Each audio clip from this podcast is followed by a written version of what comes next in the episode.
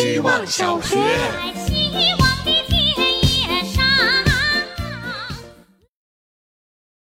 大家好，我是小何。首先要说，我非常想参加恋综，如果有选角导演在听的话，希望可以联系我。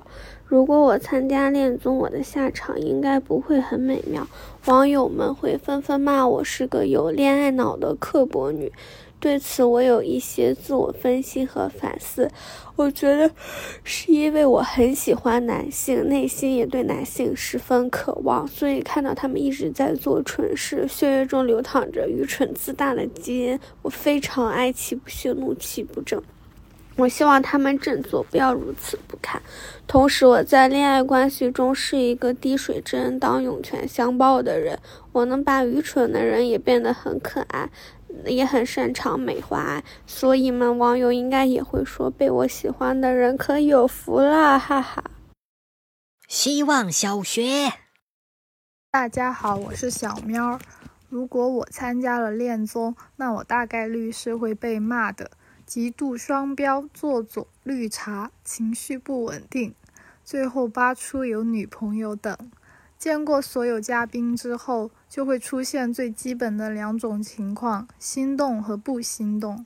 不心动，那就该干嘛干嘛，在旁边好好看热闹，必要时帮人凑对；心动的话，靠近目标嘉宾，制造一些个偶遇，神的指示，营造一下粉红泡泡的暧昧氛围，这都是理想状态下。因为在暧昧阶段，我会把自己包装的 很善解人意，试着往他的理想型靠，说一些讨好他的蠢话，扮个假人。所以真正进入一段关系，我的恶习会慢慢显露出来，真正的我也会慢慢暴露。别靠近我，会带来不幸。永远暧昧，永远年轻呀！希望小学。大家好，我是小车，我好像是这届唯一的男学生。如果我参加恋综，我的人设应该是沉默少言、目空一切、居高临下、爱装逼的。网友会说，这个人看着凶巴巴的，肯定不好相处。这个人嘴好毒，难怪没人喜欢。这个人冷暴力，他是天蝎座，绝对腹黑爱记仇。但是在节目最后，我心仪的女嘉宾会对我说一句：“你是个好人”，然后头也不回的转身离开。没错。医生就是我从小到大，我听到其他人对我的评价，也包括我遇到的那些女孩。我的确算是慢热的，所以从来不会一见钟情。我只相信在生活的细节中生发的感情。我时常幻想一种状态：两个人坐在一起，即使什么话也不说，彼此也不会觉得尴尬。我也的确算是少言的，不太懂和陌生女孩聊天，不爱争辩，所以会被说冷暴力，以至于曾有个女孩对我说：“小车。”为什么我们从来没有吵过架？我要和你吵架，这是我没想到，他是真的想和我吵架。但其实这也都不是我，我有无数的心思和渴望想要分享，我的心热烈无比。希望小学，大家好，我是小雪人。关于我上恋综，我做了以下猜想：第一天给大家捏了气球花做见面礼物，观众评价。氛围组担当，大家一起聊天时会走神，私下碰到有趣的人可以谈天说地，收获人设反差慢热，喜欢接梗，特别爱笑，笑声又大又爽朗，喜提标签魔性笑声。碰到对我用恋爱套路的男嘉宾，会感到尴尬，并直接说出感受，不能留下剪辑成爆甜片段的素材，可套用话题。恋爱中技巧重要还是真诚重要？因为和大家认识不久，还是有些距离，所以和每个男嘉宾都没有 CP 感。但是被节目组安排了 CP，观众留言最硬 CP 太难磕了。如果真的真的碰到了喜欢的人，希望还是能在线下多接触再恋爱吧。首先是时间太短，其次是镜头太多，人在镜头下很难展现真实的自己。最后是不想因为评价而影响到现实的生活。爱情中的很多细节是经不起大家讨论的。希望小学，大家好，我是小老太太，我今年九十一岁了，还提爱情话题，不免有些滑稽。我在养老院有一位老焦，也已经八十四岁了。和一位比他更高龄的老先生谈起了黄昏恋。到这个年龄，大家见了面都会问些实在问题：你有无子女？你退休了没？你有没有房子？你身体安康。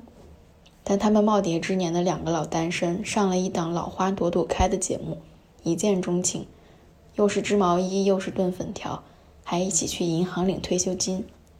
我有点担心，但毕竟一起体验的生活才叫生活。人永远是需要爱情的，不管多大年纪，爱情都会带你回到青春期。所以，我们老太太之间有个秘密，不说白头到老，看是谁让我们黑头狂跑。夏季我准备报名，毕竟谁不想长生不老？老夫聊发少年狂，人到迟暮心荡漾，鬓微霜又何妨？希望小学。大家好，我是几乎不看恋综的小花匠，因为我觉得真正的恋爱发生在身边，在大自然里。不会在电视机里。猴子的恋爱是互相给彼此顺毛，小狗的恋爱是用尿写情书，水獭的恋爱是睡觉时牵手。如果非要参加恋综，我希望网友不是用形容词，而是用动物来评价我。我希望网友认为我是大象，会因为喜欢而变得大方起来。不会讨厌触碰，不会武装自己，不会假装不在意，会大声的表达喜欢。但事实上，我是乌龟，总是慢一拍接收恋爱讯号，总是在出头和缩头之间来来回回，总是没有勇气脱离自己的龟壳。我很爱交朋友，但如果在朋友之上要加个男的话，那就很困难了。所以，如果上恋综，还是让大家以为我是大象好了。希望小学，大家好，我是小电锯。我算是蛮喜欢看恋综的。是否要入坑一部恋综的唯一标准，在我这里就是男女嘉宾是否长在我的审美点上。想了一下，如果我去参加，第一反应是网友会评价说：“现在恋综的门槛变得怎么这么低呀？”之前和朋友们就聊过相关的话题，虽然说是素人恋综，但筛选机制的必然性就是没有一个人是素的，学历高、外形优、家世好等等要素叠加在一起的一抓一大把。所以，当下的恋综很显然不走纯爱路线。我们调侃说，应该来一个穷人恋综，关于那种真正的大部分普通人的爱情，名字就叫《贫民窟里的爱》。希望小学，大家好，我是小杰西。如果我参加恋综，网友会说笑死，女嘉宾驼背好严重。我们 ENFP 绝不会让话掉在地上。呜呜，我也一样，只相信一见钟情。哇塞，大家一起笑的时候，他总看男二，喜欢一个人也太明显了。好可爱，居然会在和喜欢的男生约会前准备笑话。他给男二发喜欢看你笑，所以认真讲笑话。完了，陷进去了。淡好甜，和不喜欢的男生在一起也太自在了吧，人都把他当兄弟了。完了，这下男二也把他当兄弟了。搞笑女没有爱情。好痴情哦！他居然每一期的男短信都是发给男二的，但是五个女嘉宾三个都喜欢男二，太难了。哎，男的果然还是喜欢没那么主动的。姐姐不哭，独自美丽。希望小学，大家好，我是小王八蛋。综艺是早上拍的，黑料是中午扒的，道歉信是晚上发的，圈儿是凌晨推。恋综一日体验卡到此结束。倒不是说我过去的事情罪大恶极，只是说任何细枝末节的事情，经过聚光灯的放大，都会变得难以琢磨。到时候可能随便一个表情都会被网友认为不尊重或者不礼貌，随便一句话都会引起大众的评议，无数人传递理解，那么本意就会变得不可捉摸了。所以我要是有幸能上恋综，我的人设就是会说话的哑巴，能睁眼的瞎子，听得清的聋子。希望小学，大家好，这是小 A。如果我去参加恋综，网友们对我的评价一定会是话少拘谨、暗戳戳、无聊拖延一根筋。如果不是这个评价，一定是他们看错了。希望他们重看，因为这就是我，不接受反驳。我爱我自己。对网友的正负面评价，我也可以提前做个回应。我谈得很开心，也希望你们看得开心。谢谢。今天的作业就这么简单的写完了。是的，就写完了。这个在网友们的注视下谈恋爱，跟在朋友亲戚的关注下谈恋爱，对我来说好像没有啥区别，原则都一样。两个人的事儿，管他别人怎么看。